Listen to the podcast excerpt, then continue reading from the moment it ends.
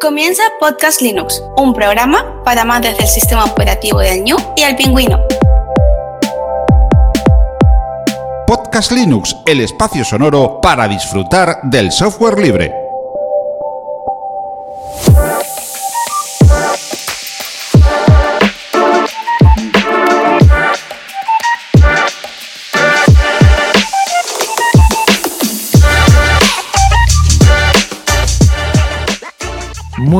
Amantes del software libre, bienvenido a otra entrega, la número 177 de Podcast Linux. Un saludo muy fuerte de quien te habla, Juan Feble.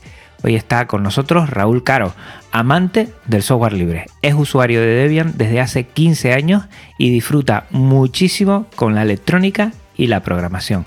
Nos va a contar de primera mano su experiencia con la Pipico y sus diferencias con otros microcontroladores como Arduino o los ESP que él ha cacharreado. Muy buenas, Raúl, ¿cómo te encuentras? Muy buenas, Juan, ¿qué tal? Aquí perfectamente, encantado de estar por aquí. Bueno, antes de empezar esta charla, Raúl, vamos a recordar a los oyentes que estamos en una sala Gypsy para esta charla, para este episodio, que es un servicio libre para videoconferencias y que este podcast se aloja a su web en GitLab, también un servicio libre de repositorios Git. Y recuerda, el OGG o MP3 que te llega está en archive.org, archive.org, la biblioteca digital libre con licencias Creative Commons.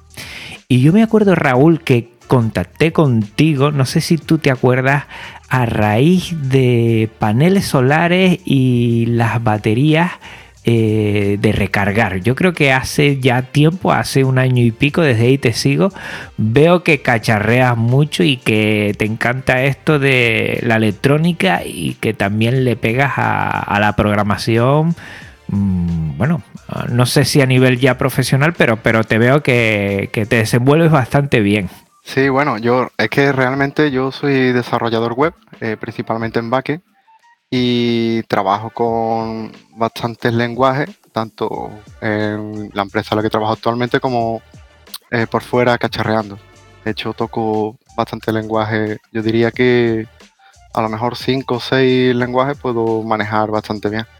Entre ellos Python, PHP, JavaScript y después con los microcontroladores un poquito de C, sí que sí que sé manejarme. Muy bien, muy bien.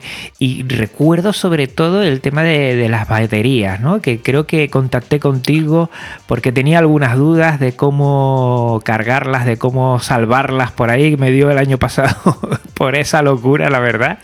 Aquí las tengo, las tengo dentro de una cajita eh, de esta porque la verdad me da mucho respeto pero creo que el tema de energía solar, autosuficiencia eh, eléctrica para nuestros dispositivos más sencillos, tal, esto me parece que es una locura y que estamos en un momento muy goloso porque podemos hacer muchas cosas a nivel personal, a nivel maker que la verdad disfrutamos mucho. Tú eres de, bueno, supongo, porque he visto por ahí tu mesa de, o, banco de trabajo, mejor dicho, y está todo lleno de cacharros, baterías, alimentación, todo esto, ¿verdad? Sí, la mesa y cajas en un armario y estantería, hay de todo por todos lados. Y la verdad que es una pena con el tema de las baterías en concreto, que se tiran muchísimo, muchísimo, muchísimas piezas que se pueden reutilizar. Y las baterías son son una de ellas. Por ejemplo, la batería de un portátil, cuando se daña una, celda, una, sola celda, a lo mejor tiene varias celdas que se pueden reutilizar. Y yo ahora mismo, por ejemplo, tengo eh, una impresora 3D que imprime con energía solar y con baterías recicladas. Y eso es un ahorro porque son bastantes vatios los que consume una impresión. La verdad es que es una pasada y seguro que los microcontroladores ahí tendrán mucho que decir a la hora de gestionar toda esa energía. Pero antes, Raúl, no nos saltemos lo que son las preguntas de rigor. No, lo digo por mí, porque yo empecé a preguntarte ya a tiro hecho, porque a, mí el tema de la autosuficiencia, energía solar, eh, tú entiendo por tu acento, vives por Andalucía, yo en Canarias aquí y en tu tierra tenemos sol a hartar, como dicen allí, ¿no? Y entonces la verdad es que es una pena no, no poder sacarle rendimiento de, de lo que nos da la naturaleza. Sí, yo creo que por el acento que no lo puedo ocultar y por el tema de tan, no sé cómo decirlo, e, esa obsesión casi con la energía solar, eh, se nota que soy de Andalucía, ¿no? que viva Andalucía, como diría yo, yo que viva Andalucía. Bueno, cuéntame un poco cómo llegó a ti el software libre. ¿Cuándo te tropezaste por primera vez con alguna distribución, algún programa y empezaste a, entender que eso era software libre? Pues eh, es complicado porque yo me acerqué al software libre en un momento en el que el software libre no era ni de lejos como es hoy. Cuando yo empecé con el software libre, para, llegar al software libre tuve que utilizar un montón de equipos. Yo siempre iba eh, reciclando equipos que iba heredando. Es que te hablo de una época en la que tendría quizás 12 años. Y si íbamos por Windows 95, yo iba por MS2, que era lo que soportaba mi equipo. Salía el 98, yo el 95. Hasta que un amigo, eh, cuando llegó el 98, creo que no lo podía soportar o algo así. Y me instaló una distribución eh, no recuerdo si era Red Hat, Debian, SUSE. Me instaló una, pero yo encendía el ordenador y no sabía qué hacer. No tenía ni idea qué hacer. Llegaba al escritorio y digo, bueno, ¿y ahora qué? ¿Qué hago?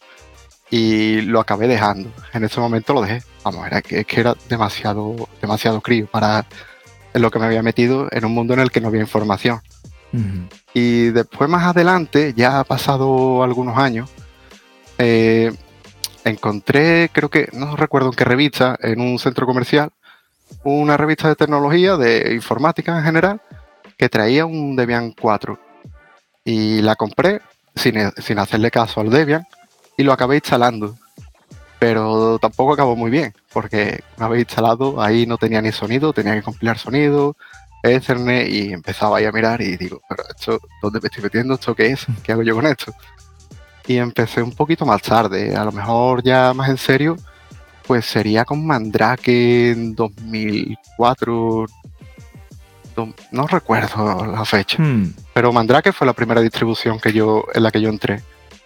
Y cuando probé, cuando probé que podía hacer las mismas cosas que estaba haciendo en, Windows, eh, incluso más, yo lo notaba incluso al navegar al navegar con Windows casi no podía. Era casi imposible abrir, bueno, ahí se llevaba creo que era Terra y apenas podía cargar una página, iba lentísimo.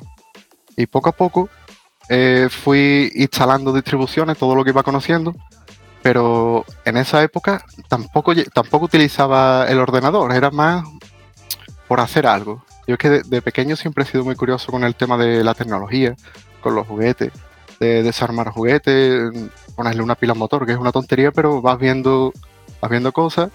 En el ordenador igual, va tocando, porque tampoco era hacer nada concreto, era tocar, cargarte el ordenador, reinstalar, meter un disquete, arrancar del disquete, arrancar del disco, etcétera.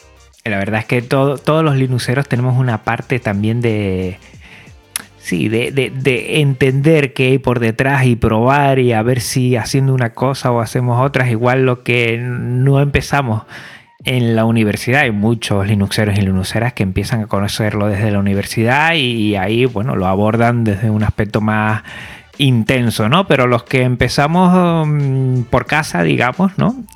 Pues siempre empezamos así, ¿no? Vamos a probar, nos topamos con un problema, algunos con el tema de virus, eh, tú como mucha gente también porque ya la obsolescencia programada del ordenador ya no permite seguir con las ventanas y probamos otras cosas.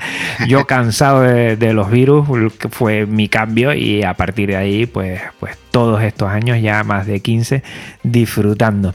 Y creo que tenemos esa parte, ¿no? De, de querer, mm, de ser... Eh, de buscar, de buscar una alternativa, de buscar algo, de ver qué hay detrás, de forzar un poco la máquina, ¿no? No, no, no dejarla ahí y ya mm, contentarse con lo que hay, sino buscar una mejora atrás. Claro, claro. Ahí estoy totalmente de acuerdo. Porque al final, eh, si te centras en lo que realmente te están mm, prácticamente imponiendo y no puedes hacer lo que necesitas hacer en el día a día. Y no digo que con, Microsoft o con Apple no lo puedas hacer, sino que no lo puedes hacer igual quizás en el ámbito moral, porque tienes que ceder unas ciertas cosas que muchos usuarios tampoco son conscientes de lo que están cediendo. Y en ello también me baso en el tema de privacidad o de, análisis de uso, etcétera. Mm. No sé si me explico. sí, sí, totalmente. Yo creo que hay una parte más técnica, creo que lo he hablado en otros mm, programas y la audiencia lo conoce, ¿no? Que igual llegamos a GNU Linux y el software libre por un problema técnico que no lo, no lo soluciona, pero después hay una parte eh, ética que después vamos aprendiendo y como dices tú, ¿no? Es que esto es más que un sistema operativo, esto me da una libertad. Aquí hay mm, debajo una filosofía que es algo más que la mera tecnología y es lo que intentamos también dar a conocer, que no solo nos soluciona la parte técnica, sino que eh, el tema de comunidad, el tema de filosofía, el tema de privacidad que has dicho tú, es muy importante dentro de GNU Linux y el software libre.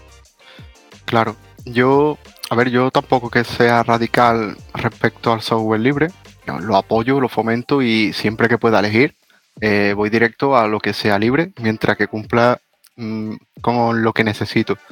Por ejemplo, si yo necesito diseñar una imagen y Jim cumple perfectamente, no me voy a poner con, con Photoshop o con Draw o con el programa que sea, si mm. tengo uno libre que ni me está monitorizando lo que hago y encima hay una comunidad que mantiene eso y puedo incluso hasta colaborar con ese proyecto, ¿no? En mi caso, al menos, si, si quisiera, podría colaborar. Eh, tengo los conocimientos y a lo mejor puedo tener interés en hacerlo. Y cualquiera que, quiera incluso reportar un problema, una mejora, eh, y ya no en concreto en Gin, sino en cualquier software libre, tiene una comunidad que suele, suele, porque siempre, por desgracia, no se da tampoco esa situación, pero el 90%, 95% sí que suelen escuchar lo que la, comunidad, los usuarios están demandando o están solicitando. Y eso también es bastante importante, porque una empresa que detrás tiene un, mecanismo para, eh, para obtener beneficios, eh, solamente te va a hacer caso si lo que proponen va a llegar a recaudar lo que va a invertir para tenerlo. En mm. la mayoría de los casos también. Como esa es mi opinión. Después puede ser así o no.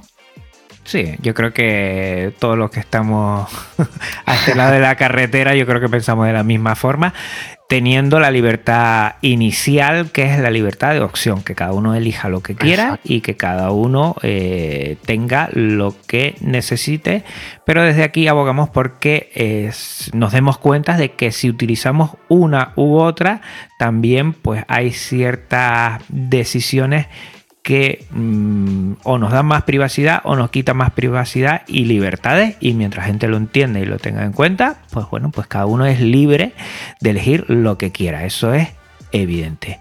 Raúl, mm, cuéntame un poco también tu afición por la electrónica y la programación.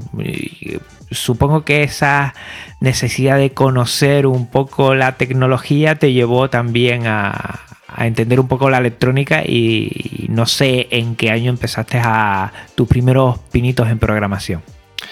Pues yo es que realmente empecé por electrónica. De hecho, yo me hice un módulo de, electricidad y vamos, era para, para, vivienda de baja tensión, pero sí que es verdad que bastante conceptos los he podido reutilizar en otros temas para eh, esto del IoT y de mis proyectos. No, que no, es algo que haya aprendido mm, completamente. El tema del IoT sí, pero los conceptos de electricidad, que al final son muchos, que eh, la electricidad en una casa y lo traduces a los componentes y la potencia es la potencia, la intensidad es la intensidad y la tensión es la tensión.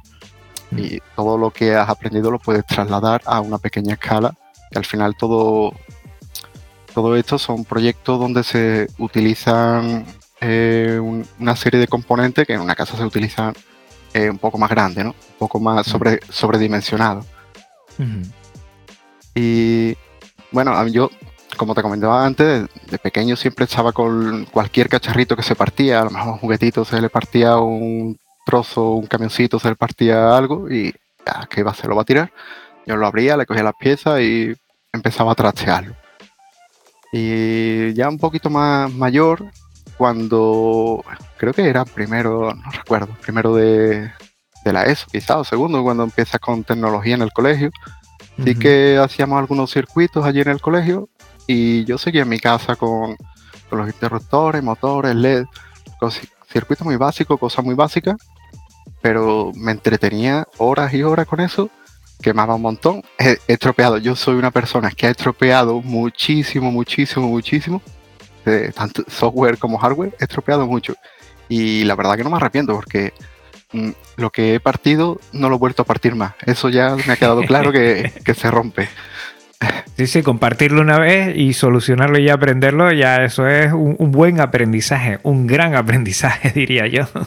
Mm, para mí, incluso desarrollando igual. Eh, yo he roto muchas cosas, he partido mucha, mucho código y incluso microcontroladores también he dañado algunos por conectarlos mal o, hacer mal un código, pero eso no me vuelve a pasar, ¿eh? Te aseguro que llevo ya al menos tres años sin dañar un, microcontrolador. Me, ha pasado un par de veces y ya está. ¿Y el tema de la programación de dónde te viene? ¿Fue más tardío? Pues la programación me vino casi en paralelo a cuando estudiaba electricidad, porque justamente en es, a, la vez que estudiaba electricidad estaba con, con el tema de Linux ya un poco más asentado en mi vida. Y a la vez que iba avanzando, que iba dejando atrás, eh, tú sabes que todo el mundo antes de llegar a Linux hemos estado con DualBot y arrancaba con Linux, arrancaba con mm. Windows y hacía unas cosas cada uno hasta que te vas adaptando ya lo consigues hacer todo.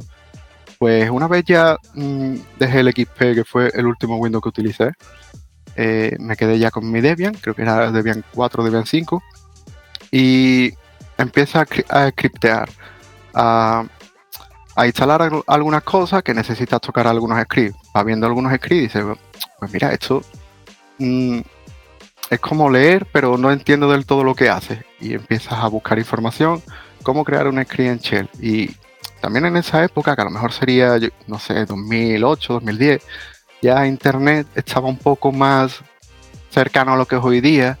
Ya podía buscar vídeos, había plataformas para vídeos, había muchos blogueros y la información era mucho más accesible y el internet igual.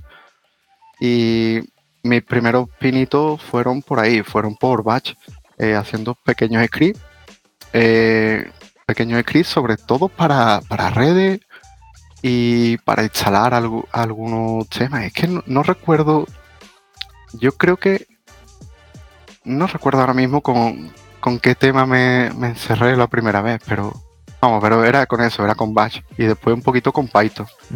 Ya más tarde sí que descubrí el tema de, WordPress, de Drupal, los CMS. De hecho, yo empecé con Joomla y llegado un punto me quise montar mi propio blog. Me monté mi propio blog en Joomla. Eh, había cositas que quería modificar y empecé a estudiar PHP me modifiqué mis mi cositas en PHP, lo dejé adaptado como me gustaba y después vi Drupal, cambié todo a Drupal, después vi WordPress, lo cambié todo a WordPress y después me centré más en, programar. Me metí con bases de datos, me metí con, un poquito de, de CSS y iba saltando de una cosa a otra como si no tuviera un objetivo claro, que de hecho no lo tenía. Yo siempre he hecho lo que me ha ido viniendo en el momento, veo esto y me gustaría probarlo y lo pruebo. Ya hasta llegado, no recuerdo, yo hice un grado medio de microsistemas y redes, pero eso fue ya un poquito más tarde, no sé, alrededor de 2012 puede ser, o 2014. Y me hice el grado medio, dimos en el segundo año algo de eh, un JavaScript muy básico y HTML y CSS, pero eso es fácil de aprender por tu cuenta. Cuando vi JavaScript, eh, me, enganché a eso. Digo, esto es un mundo en el que yo quiero formar parte. Me voy a hacer el superior. Y al otro año estaba ya haciendo el ciclo superior. terminé el superior y de momento estuve trabajando con esto. Y hasta hoy día, mm, cada ratito que tengo libre, eh, me pongo en algún proyecto. O bien con algo de IoT o a programar.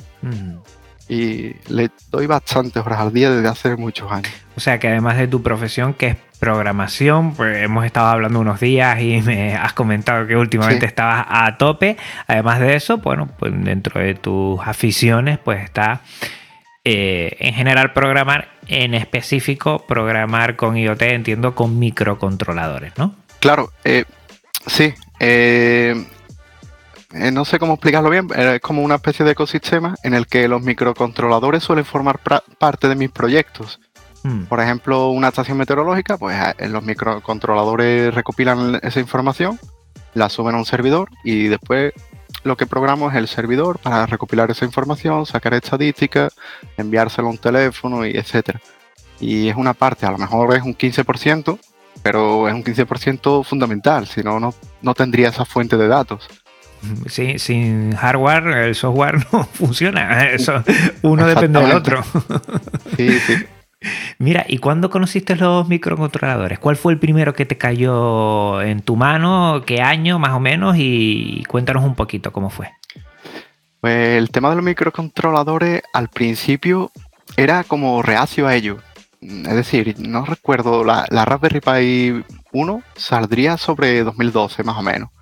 Pues yo me compré una, eh, yo que tengo todos los cacharritos así que van saliendo y que llamen un poquito la atención, intento tenerlo para cacharrear. Y nada más salir la Raspberry Pi, la primera, me la compré. Eh, empezaron a salir los Arduino, o por lo menos llegar a mí, eh, más o menos en esos años.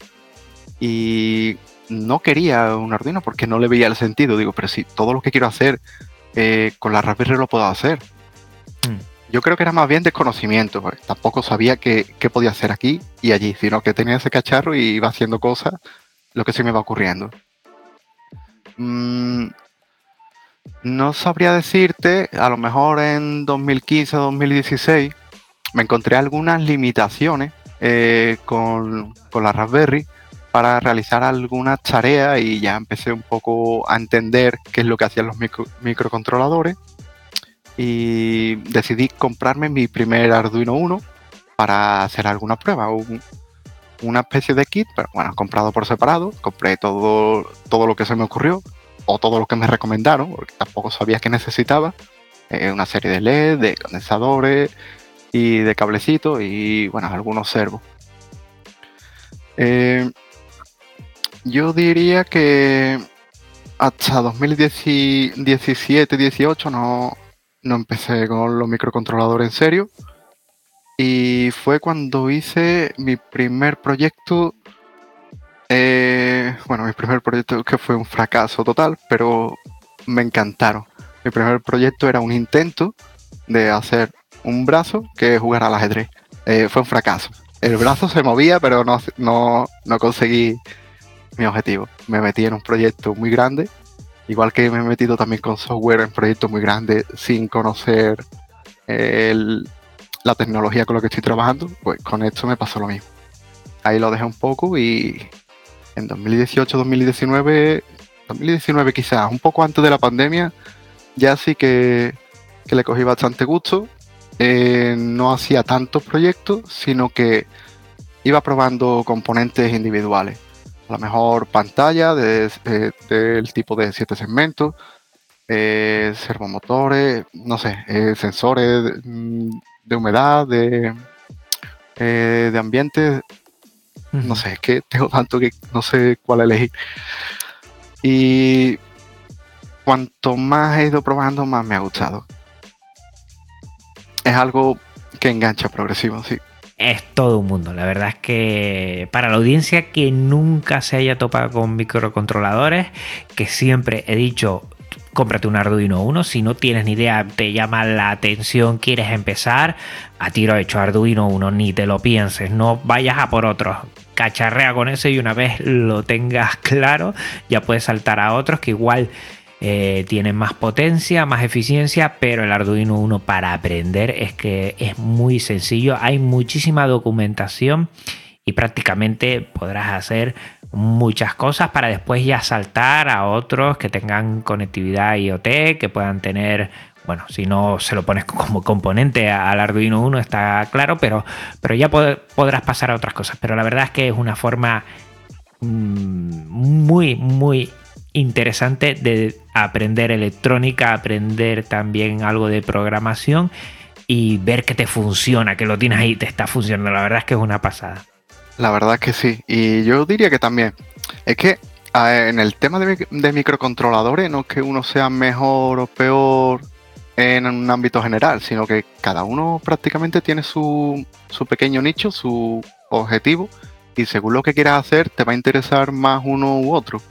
Hay situaciones en las que es evidente que hay dos o tres que son los que mejor te vienen.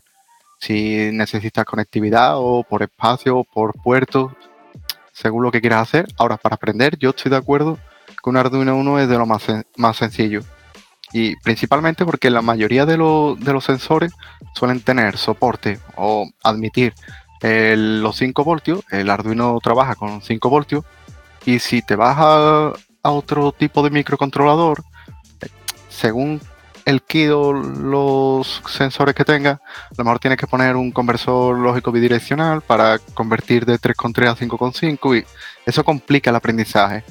Y si alguien está planteándose aprender, que se plantee con un proyecto muy pequeño de utilizar pocos componentes, cositas sencillas, y no quiera empezar directamente a montar un dron o a montar eh, un coche de carrera teledirigido o cualquier locura. Que está bien que llegue ahí y está bien que se lo proponga como meta. Pero yo, yo creo que en mi opinión es mucho mejor, al menos así me ha servido a mí, empezar con pequeños proyectos y ir subiendo de escala.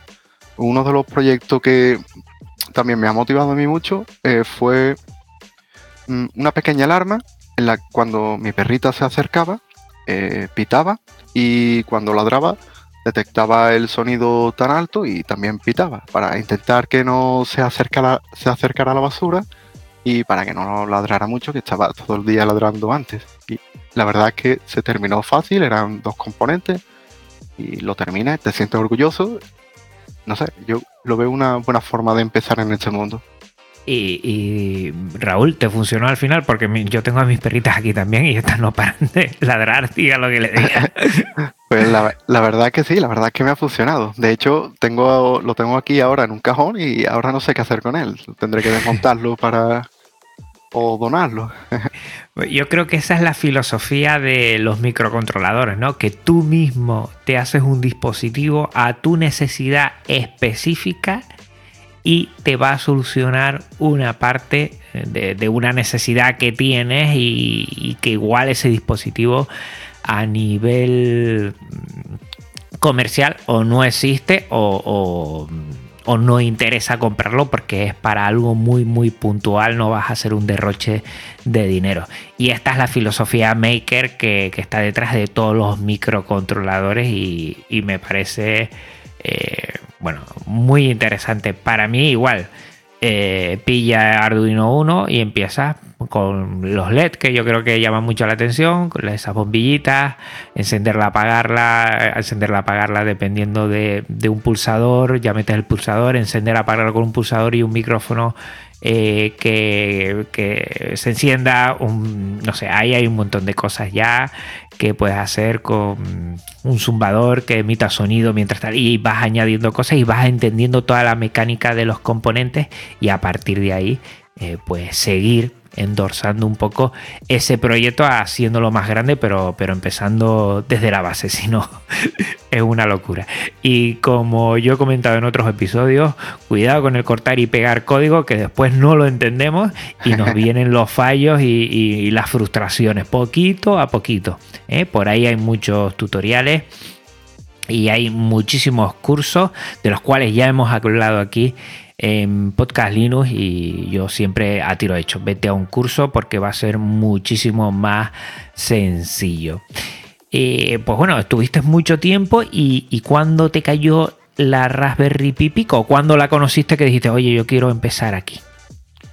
Pues no hace mucho, ¿eh? ¿eh? La Raspberry Pi Pico yo creo que es con la que más proyectos tengo hecho. Está entre ella y el SP32, pero no la conocí hace mucho. Mm, a mí es que el tiempo, para mí el tiempo es muy relativo, pero yo creo que fue eh, a principios del año pasado, ¿eh? O antes del verano, quizá cuando le he dado fuerte. Tenerla la tengo desde que salió. en cuanto salió ya estaba yo en la página recargando. Pero sí es verdad que ese microcontrolador se ha llevado un tiempo en el cajón. Porque no sabía utilizarlo. Y yo suelo comprar por, lote. Me gusta tener siempre varios. Eh, siempre tengo algunos proyectitos, proyectitos por aquí.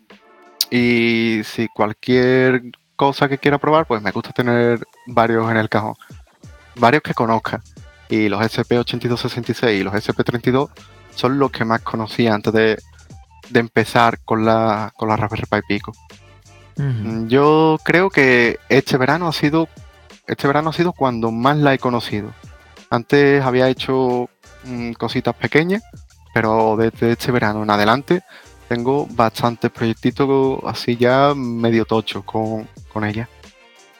¿Y qué tiene de especial que crees? Porque no sé si tú también estarás de acuerdo conmigo, ha habido una explosión del mundo maker con la Pipico que antes como bueno salió, vale, pero tengo los OSP que funcionan verdaderamente y ahora está la gente mi percepción, ¿eh? que corrígeme si estoy equivocado, la gente eh, ha dado un vuelco y se está fijando mucho en la Raspberry Pipico. ¿Qué tiene de especial esta, eh, este microcontrolador y, esta plaquita?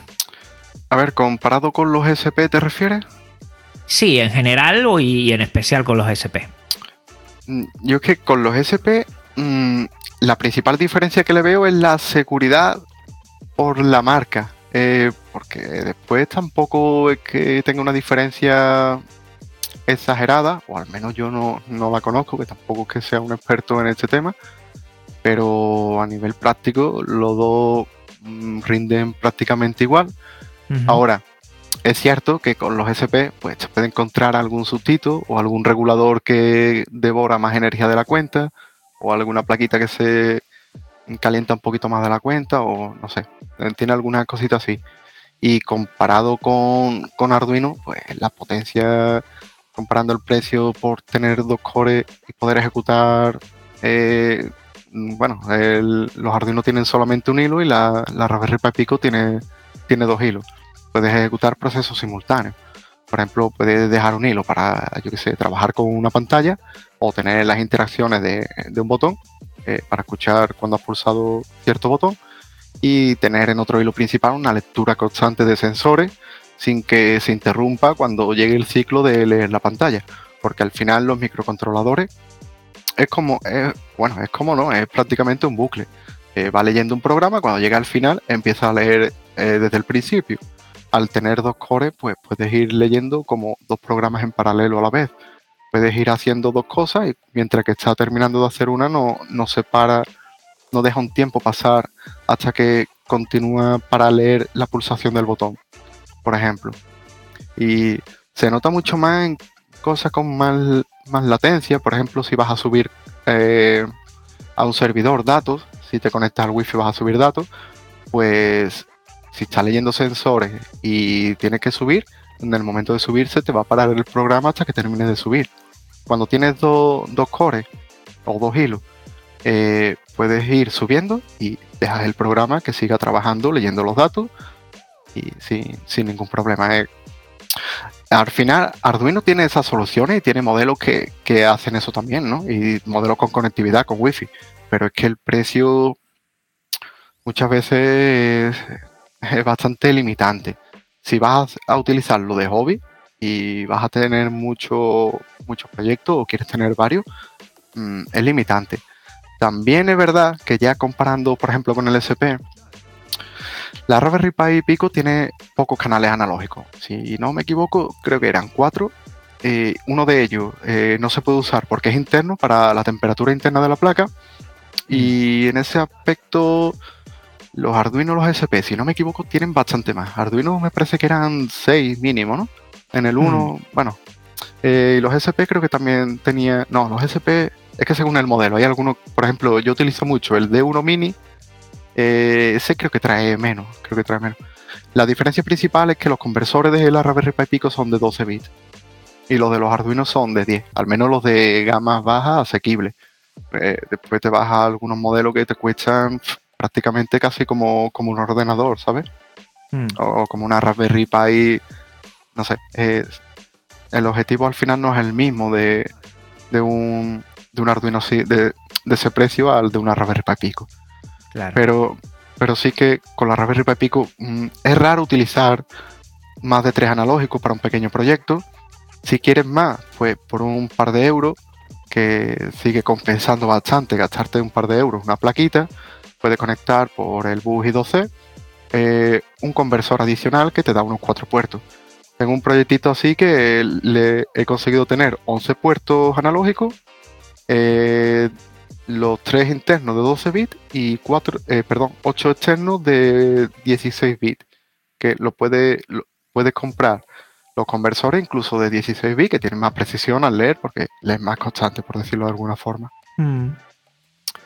Y no te puedes, perdón, te puedes evadir esas limitaciones. Me parece una pasada, ¿eh? Ahora te comentaré por todos los proyectos. Yo he visto algunos están muy chulos. A ver si nos comentas algunos de energía solar, creo que lo vi ahí, o, de carga, o hacer eh, em, eh, seguir con, bueno, cuánta carga y todo esto. Pero también me gustaría saber si en, lo que tiene especial la Raspberry Pi Pico, al principio hablaste que, que tú conoces y desarrollas también en Python, si el MicroPython también es un plus dentro de esta plaquita que por ejemplo a priori dentro de Arduino mm, creo que no existe, los SP también se pueden programar en, en MicroPython, pero si eso le da un plus a la placa por esa facilidad, que ya te lo da todo hecho. Eh, se lo da. A ver, se lo da porque puedes hacer lo mismo en C++, igual que el Arduino, puedes hacer eso y además puedes programar en Python. Es decir, que tener esa posibilidad de usar Python no te resta la posibilidad de usar C++. O bueno, hmm. perdón, C. Entonces es un plus. Eh, si tú quieres utilizar Python, lo usas. Si quieres utilizar C, lo usas. Cada uno tiene su objetivo y hay veces en las que es mejor elegir C que Python. Yo últimamente la verdad que estoy utilizando Python más que, más que C, porque el tiempo que me ahorra, yo Python sí lo conozco muchísimo mejor que C. En C soy un novato, me defiendo bien y siempre hago lo que quiero. Pero en Python eh, las manos van un poco más solas, van hacia adelante, van escribiendo y las cosas terminan funcionando mucho antes, al menos en mi caso. Es verdad que alguien que sepa perfectamente C, pues esto a lo mejor le da un poco igual. Eh, si es cierto que es que esto es muy relativo, porque según lo que quieras hacer, quizás hoy día tengas más apoyo en C que en Python para muchas librerías, mm, según qué librería. Entonces yo diría que antes de plantearte el lenguaje, eh, ten claro los sensores que vas a utilizar o pantallas o lo que sea que vayas a utilizar, hagas una lista y primero busque si eso existe para C o existe para Python o existe para los dos, ya elige el que prefiera. Eh, es cierto que en C hay más porque lleva más tiempo, tiene más microcontroladores.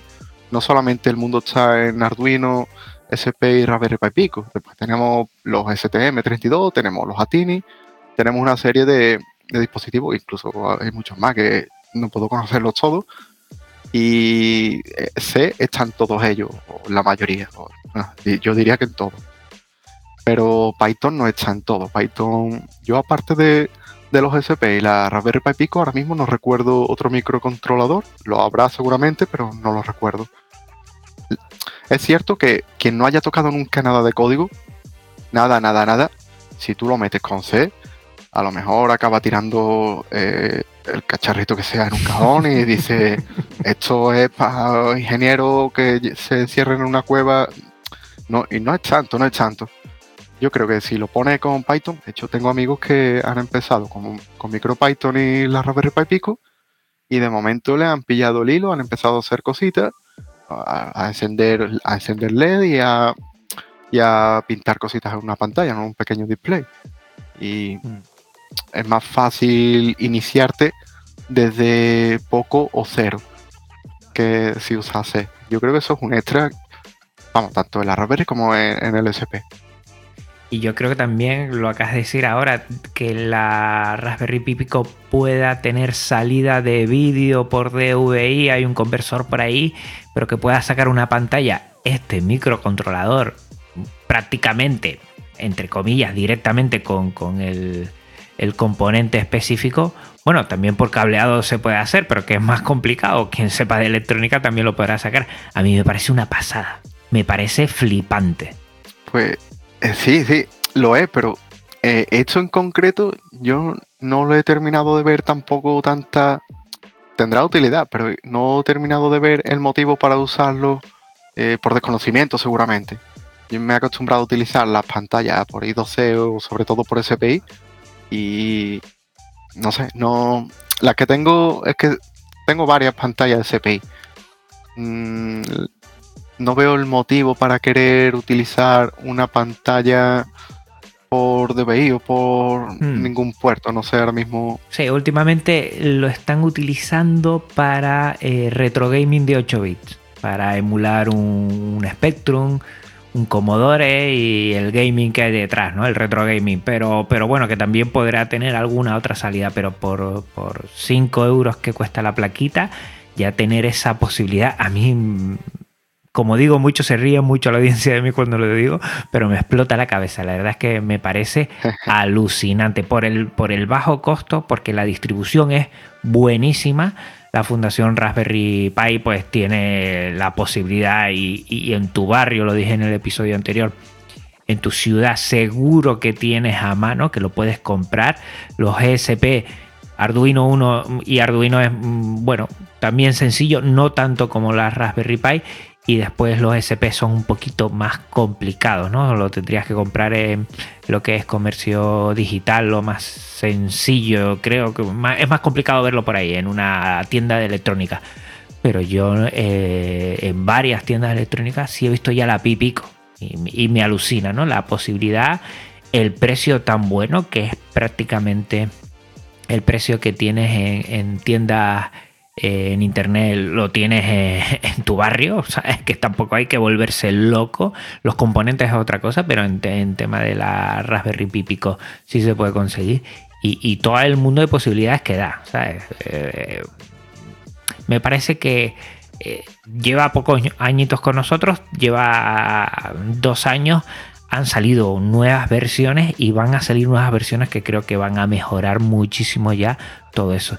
Y, todo esto lo quiero eh, unir a, colación de lo que dijo en el episodio anterior. Me da que la Fundación Raspberry Pi acaba de volver a sus inicios, que es dar un dispositivo para que la gente aprenda, ¿no? con, la, con la Pi 4 se ha ido, es una locura el precio que hay por ahí, me parece, lo, acabo de ver hace poco, una Pi 4 te puede costar entre 100 y 140 euros si son de los de 8 GB, me parece que ya pierde eh, el, acceder tan fácilmente como las primeras Raspberry Pi que, que todo nos ilusionó por el coste y también por las posibilidades. Y la Pipico vuelve otra vez a ese origen de, oye, cacharrea, disfruta, comparte y bueno, pásalo bien con esto porque es tan sencillito y te va a costar tan poco que le vas a sacar el jugo. Por poco que trastes con él, le vas a sacar mucho el jugo. Sí, yo creo que en parte sí, pero a ver, es que también pasa aquí una cosa con, el tema de la Raspberry y realmente no están tan caras están caras, pero no están tan caras, sino que están haciendo una reventa aprovechando la escasez de fabricación que tiene ahora mismo. De hecho, creo que tienen anunciado para el segundo o tercer, trimestre del año eh, ya empezar otra vez a tomar, retomar la actividad normal. Y los precios en tiendas y distribuidores oficiales, yo no las he visto por más de, 80, la de 8 gigas, unos 80 euros quizás. O puede que me vaya 10 15 euros arriba eh, se vaya a 10 o 15 euros arriba. Pero sí es verdad que mucha gente están revendiéndola, aprovechándose de que el que la quiera o paga eso no la va a tener porque no hay. Y, por eso los precios, pero oficialmente no. Ahora, aparte de eso, mm, que de fábrica, bueno, de fuentes oficiales venga 80 euros una cosa para aprender, mm, me parece un poco excesivo. Yo creo que me compré la de 2 GB y me costó, me costó unos 40 y algo euros cuando salió. Mm, Y en ese momento no había de 8, había de 4. Es decir, que era el modelo casi, casi tope de, de lo que tenía. Eh, este microcontrolador, la Raspberry Pi Pico, mm, está muy bien de precio. Mm, Yo incluso lo veo un poquito elevado, pero es que hoy día todo, todo está elevado. Yo recuerdo haber comprado controladores a, a un euro y ahora valen 3 euros y pico, los mismos. Y no, no tengo manera de encontrarlo más barato. mm. Hoy día se ha complicado un poquito eso. Y en cuanto a innovación, yo creo también que Raspberry Pi Pico va a cambiar un poquito, perdón, la Fundación Raspberry va a cambiar un poquito de rumbo, pero dudo mucho que sea, que sea un cambio radical en cuanto a sacar unos modelos más flexibles y económicos o, por decirlo de alguna forma, más hackeables yo creo que sí, que, que puede tirar por ahí, porque ha, vi- ha visto una, un incremento en venta con la Raspberry Pi Pico que mm, me parece que le ha merecido la pena. Y no me extrañaría ver otro modelo, eh, estilo Raspberry Pi Pico grande, como un Arduino Mega o algo así. No me extrañaría verlo muy pronto. Y sí, perdón. Nada, que, que estaría interesantísimo. Yo creo que el principal problema eh, que hay otras versiones que lo solucionan es que te vienen sin, sin pines soldados, que para eh, quien no sepa soldar, pues, pues es un handicap. La verdad que se lo piensa cuatro veces. Y después, bueno, ya han sacado la versión H que ya te viene con los pines soldados.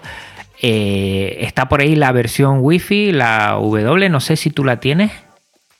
Eh, yo las tengo todas y repetidas bastantes veces. Si te digo que tengo 50 60 microcontroladores, a lo mejor puede que me quede, que me quede corto. El último, este verano, eh, eh, saliendo, no, mentira, mentira. Este verano compré 5 Raspberry Pi Pico W en cuanto que salieron. Nada más salir. Y desde entonces me habré comprado unas 20 y algunas tengo. En noviembre, en noviembre compré 10. Digo que cojo vacaciones en el trabajo, necesito 10 Raspberry para entretenerme. Oye, ¿y, y qué diferencia hay con la W? O sea, ¿qué, qué cosas podemos hacer? Y cuéntanos ya algunos de tus proyectos ahí, de los que te sientas muy orgulloso en este sentido con las Pípico. Pues la diferencia aparte del wifi mm, creo que no tiene más. Eh, Si tiene alguna ahora mismo me pilla un poquito en blanco. Creo que el- eh, la conectividad es lo principal. Sí. Además creo que RAM, eh, ROM, me parece que pines son iguales, todo creo que es igual. Pero la, con- la conectividad que le da muchísimo. A mí me salva mucho porque es un poquito más complejo implementar un módulo. Y aunque sea, aunque sea fácil, aunque lo implementes una vez, te dejas ahí ya el trocito de código, lo reutilices y sea solamente copiar y cambiar la clave. eh, si mañana vas a comprar uno y ya ese modelo no está y es otro, pues ya te fastidia y tienes que rehacer el código. Y con la Raspberry Pi Pico W, pues preparas el código una vez y sabes que siempre va a venir igual. Y además viene ya dentro de, del propio MicroPython que ofrece Raspberry. Así que es decirle, mm, conéctate, dime si estás conectado y ya está. Es que son pocas líneas de código, son Hmm. tres líneas de código si acaso. Y bueno, en cuanto a proyectos, pues el último que he hecho es un monitor de energía, que creo que te comentaba antes algo. Sí, Mm, como- sí, sí, sí. Ese estoy yo viéndolo mucho porque me parece que es la implementación ideal. Además, tú con todo lo de energía solar y todo esto, pues, pues yo creo que es un buen ejemplo de decir para qué puede servir un microcontrolador y específicamente este Pipico que es muy baratito y está muy bien. Claro, es que por ahí va la cosa, por el tema de la energía. Yo, yo lo tengo todo con energía solar. Bueno, todo. La casa entera no, pero lo que es el despacho para trabajar, que prácticamente me paso aquí todos los días, desde portátiles, yo tengo, tengo varios portátiles, tengo eh, varias pantallas, eh, tengo servidor NAS, varios routers, un montón de cacharros, ¿no? Y microcontroladores, todo conectado y trabajando. Pues todo eso está en placas solares. ¿Qué pasa? Que hay veces que mm, con el mismo sol las placas me bajan un poco más de la cuenta y bueno, pues, dije, voy a hacer un monitor de energía, eh, voy monitorizando todo lo que gasta. Además, me gusta eso de después poder ver la gráfica, ver eh, qué es lo que está gastando cada cosa, por monitorizar un poquito el consumo de cada aparato individual. Digo, ya que tengo que hacer un proyecto, voy a hacer algo que por lo menos tenga un mínimo de utilidad. No voy a hacer algo para dejarlo después en un cajón. Y sobre todo el NAS, porque me compré un servidor NAS y digo, quiero ver cuánto consume haciendo cada tarea para programar las tareas a unas horas. Tú sabes que hay un límite de carga solar, que cuando la batería está ya en porcentaje, eh, si no estás consumiendo energía, la batería se carga mucho más lento. Por lo tanto, si puedes cargar, yo qué sé, vamos a poner ese ejemplo un poquito redondo. Si puedes cargar 100 vatios y la batería solamente puede mm, almacenar 10 vatios, tienes ahí 90 vatios que los está tirando, ¿no? Hmm. Pues si en ese momento puedo realizar tareas pesadas, es decir, pauso las tareas y en el momento que está el sol justamente encima, la batería completamente cargada, le digo al servidor, ahora todo lo que va a chupar más energía y no lo hagas a las 3 de la mañana, sí, cuando sea viable, ¿sabes? Hmm. Pues por ahí va la cosa también. Otro proyecto bueno, eh, es que monitor de monitor de energía tengo varios, porque tengo otro para. Yo tengo dos circuitos de placas solares, uno solamente para el router, es íntegro para, para el router, ¿no? Y bueno, ahí lo que hace es monitorizar lo que viene del sol, lo que consume. No, no muy similar al anterior, pero independiente.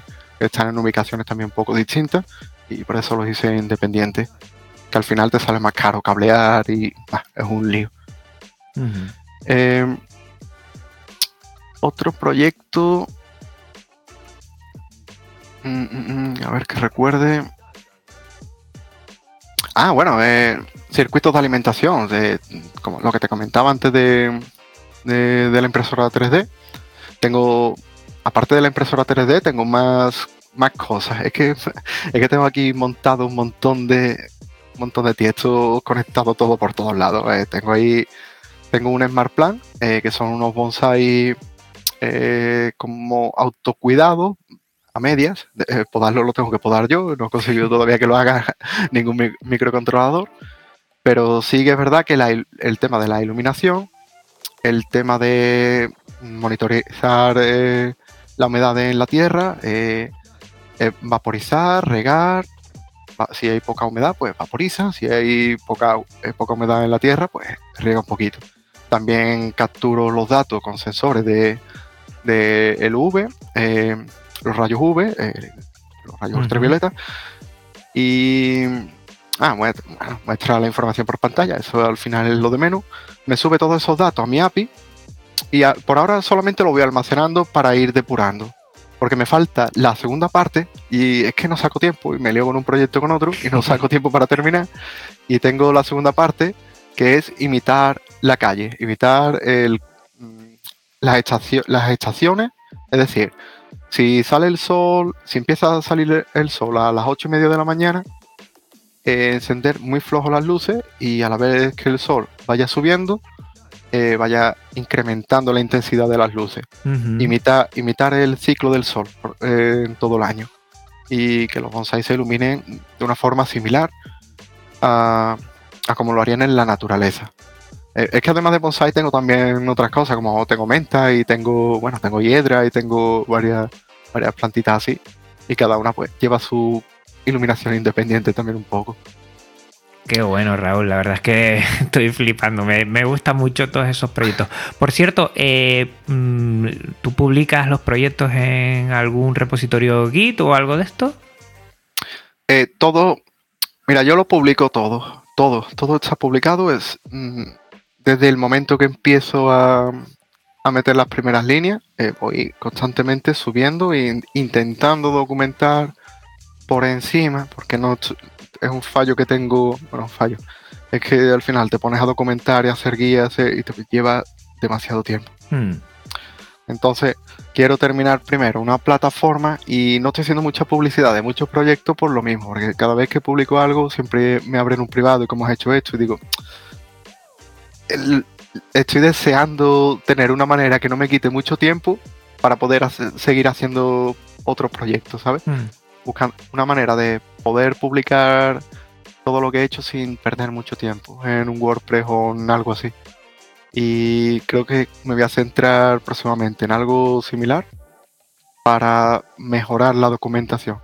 Es cierto que siempre dejo, si entra en mi repositorio, en mi perfil de GitLab o GitHub, tengo prácticamente lo mismo. Yo suelo subir a los dos a la vez. Eh, yo soy de GitLab, yo trabajo en GitLab y la rama principal es, GitLab, pero la gente va a buscar a GitHub, así que tengo que tener los dos porque en GitLab no te encuentra casi nadie. Eh, esa es la verdad. Por mm. más que nos guste la filosofía que tiene y tal, eh, esa es la realidad. Y bueno, no, sé si comentarte algunos proyectos más o... Sí, yo creo que otro proyectito para que se hagan una idea. Has comentado alguno de energía más de, de la casa. No sé si tienes alguno muy específico también que la hayas hecho con la Pipico y digas, mira, pues eh, he probado esto y me ha llamado la atención por, esto otro. Mm, a ver, eh, la mayoría de las cositas que he hecho últimamente han sido estaciones meteorológicas. Ah. Y tampoco es nada del otro mundo, porque al final mm, leer sensores y subirlo a una API. Son cosas muy sencillas. De hecho, es un buen proyecto para iniciarte porque leer un sensor, una vez que lees uno, los demás cambian poco mm, los cálculos que tienes que hacer y siempre vienen especificados. A lo mejor te dicen que tienes que, tomar unos umbrales porque a partir de ese umbral ya no lee y a partir del otro tienes un rango de, lectura hmm. y aplicarle unos cálculos, una fórmula que te va a dar el valor final. Y bueno, varía, varía muy poco esa fórmula de unos a otros. Y después, pues, trabajar con eso como quieras, o lo muestras por una pantalla, o te lo subes a un servidor si, si te gusta eso.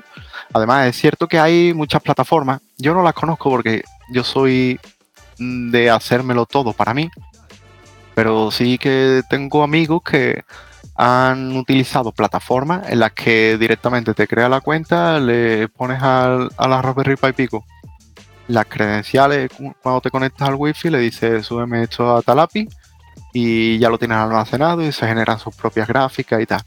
Yo soy un poquito más cabezota y me gusta subirlo en mi servidor y hacerme mi gráfica con mi código y tener mis datos en un sitio controlado. Así todo queda en casa, nunca mejor dicho, ¿no? Exactamente, también se trabaja más, ¿eh? sí, bueno, eso es verdad.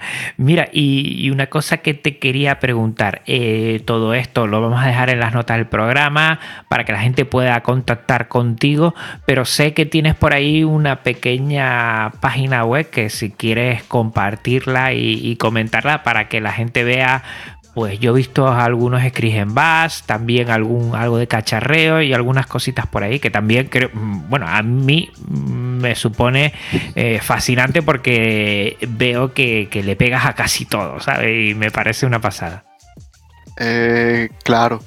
A ver, eh, no sé, es que no sé a qué página te refieres porque tengo bastante. me imagino que de Linux puede ser es una de Linux, pero también has puesto algo de, microcontroladores. Hay por ahí alguna cosita. Puede ser la de la guía Linux, quizá, ¿no? Entonces. Pero sí, sí. Es que ahora mismo lo tengo todo, todo eso de publicaciones, lo estoy almacenando en notas y aquí en local y tengo que rehacer, tengo que rehacer la web. Es decir, que ahí no, no voy a publicar en los próximos meses y llevo bastante tiempo sin publicar no es una buena referencia hoy día. Eh, espero que dentro de. Vamos, llegando el verano, espero que sí, que, que tome la reactividad y ya no pare nunca. Pero ahora mismo la tengo un poquito pausada. Bueno, yo sé que tienes eh, cuenta en YouTube, yo te he visto algunas cositas súper interesantes también eh, en Twitter. Mastodon creo que también te he visto por ahí, ¿puede ser? Sí, sí, sí. sí. Pues si te parece, Raúl, lo vamos a dejar en las notas del programa para que la gente se haga una idea y también pues, pues vea un poco todos los proyectos que tienes y también muchas cosas de las que comentas. Yo creo que es interesantísimo. Y te quería preguntar también de la Pípico, ¿cómo funciona eh, autoalimentado por batería? Si funciona muy bien, el consumo cómo es. Pues no he terminado de hacer las pruebas Eh, a ver, ¿cómo te lo explico? Mm, me llevé todo el verano eh, recopilando Vapor, eh, recogiendo Vapor de, bueno, todo el que tenía un Vapor se le acababa, pues dame la batería, la partía, le cogía la batería, la guardaba. Tenía aquí, no sé si 15 o 20 baterías o 30 baterías, un montón de bateritas chicas. Las he ido uniendo, he creado unas baterías que más o menos aproximadamente tienen un amperio y medio a 3,3 voltios lo he probado durante un día o dos días y prácticamente ha bajado poquísimo. Un bloque de batería en una Raspberry Pi eh, monitorizando la energía con la, con la pantalla apagada, evidentemente, solamente monitorizando la energía. Pero es una prueba que no es concluyente ni tampoco aporta mucho. Simplemente mm. que ha, estado un día encendido. Tengo, que, tengo que hacer pruebas más en serio, más monitorizando bien. Lo que pasa que la misma Raspberry Pico no tengo ahora mismo la manera de monitorizarse a sí misma. no sé si me explico, pero... Sí. Mm. Yo sé que los SP funcionan muy bien con esto del tema de baterías, el consumo, ¿sabes? Como eh, se quedan en el sistema eh, que consumen poquitísimo. Arduino, por ejemplo, eh, en las placas más, más conocidas tienen el problema que consumen mucho más y la Pipico, por lo que he oído, también tienen un sistema también de, que funciona muy bien con tema de baterías, haciendo en cualquier momento mínimo el consumo y alargando la vida de las baterías para cualquier cosa que necesitamos que tenga que estar en campo, en exteriores y que, funcione bien. Solo, solo te preguntaba si, si, conocías algo al respecto o tus primeras impresiones en este sentido. Sí, sí, y eso sí lo he probado. El modo sleep, de hecho, lo, utilizo. Eh, hay varios modos en el que puedes dormir durante un tiempo el dispositivo y que eh, pasado ese tiempo lleva un reloj interno que despierta toda la placa y comienza el ciclo de nuevo, como si hubieras enchufado en ese momento. El consumo es bajísimo, son, no sé si 0,03 mil amperios, no sé, por decir algo. Es muy, muy bajo. Y después tiene otro modo en el que puedes recibir por un pin información. Es como si se quedara un pequeño procesador de muy, muy bajo consumo. Y a lo mejor en lugar de consumir 0,03, son datos, eh, números de ejemplo, consume pues 0,009. Y en el momento que recibe una pequeña señal por un pin de los que se quedan escuchando, se reactiva y ya empieza el ciclo completo de, la placa. O puede emitir un evento por ese pin para realizar algo identificando el pin por el que ha entrado. Yo creo que, este microcontrolador tiene mucho futuro, está prácticamente en pañales, hace dos años que empezó y, y, ha sido toda una revolución. Dicen que este año 2023 va a venir la versión Bluetooth, que creo que también, bueno, va a facilitar aumentar el número de proyectos, sobre todo IoT, y yo estoy encantado con, que haya una plaquita más con, una filosofía hardware libre, software libre tremendo y que entre todos yo creo que haciendo comunidad como sabemos hacerlo vamos a tener eh, cacharreo de sobre para mucho tiempo en este sentido. Eh, ya tenemos la hora hecha y yo la verdad Raúl agradecerte un montón que te hayas pasado por aquí Sé que, bueno, al principio me dijiste que, bueno, que tampoco tenías mucho que hablar. Creo que has hablado bastante de ello y creo que nos ha quedado a todos claro cuál puede ser los primeros momentos, el primer contacto con esta placa, divulgarla y conocerla. Creo que la Fundación Raspberry Pi ha acertado de pleno con ella y va a dar para mucho, mucho cacharreo. Sí, la ha sacado demasiado tarde, pero mm, se le puede perdonar.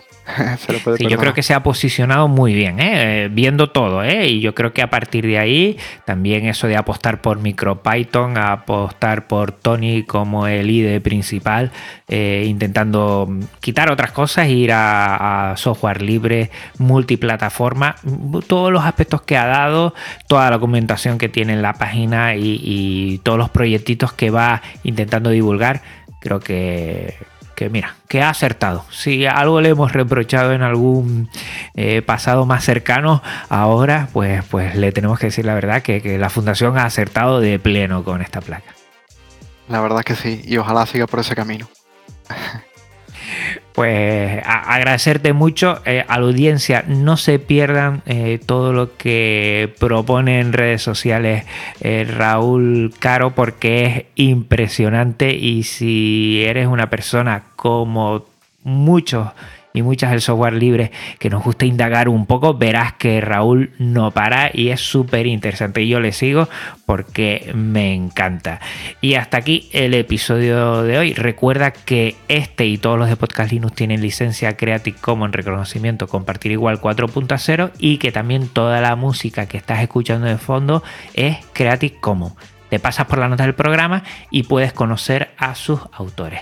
Recordar a los oyentes que este podcast aloja su web en GitLab, que es un repositorio libre de repositorios Git, y su contenido en archive.org, archive.org, la biblioteca digital libre con contenido Creative Commons.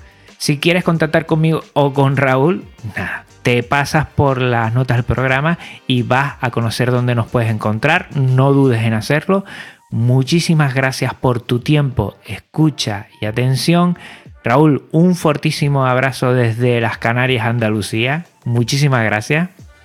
Muchísimas gracias a ti. Un placer haber estado por aquí y me ha encantado que contaras conmigo para este episodio y cuando quieras, aquí me tiene para preguntarme por cualquier tema pues ya verás que te voy a bombardear porque entre script que estoy haciendo, eh, la pípico que le estoy metiendo mano y tantas cosas que tengo que aprender, pues, pues te tengo ahí en Telegram para, para, bueno, echarte alguna duda que tenga y que como siempre tú me respondas. Muchísimas gracias y nada, hasta otra Linuxero, hasta otra Linuxero, un abrazo muy muy fuerte.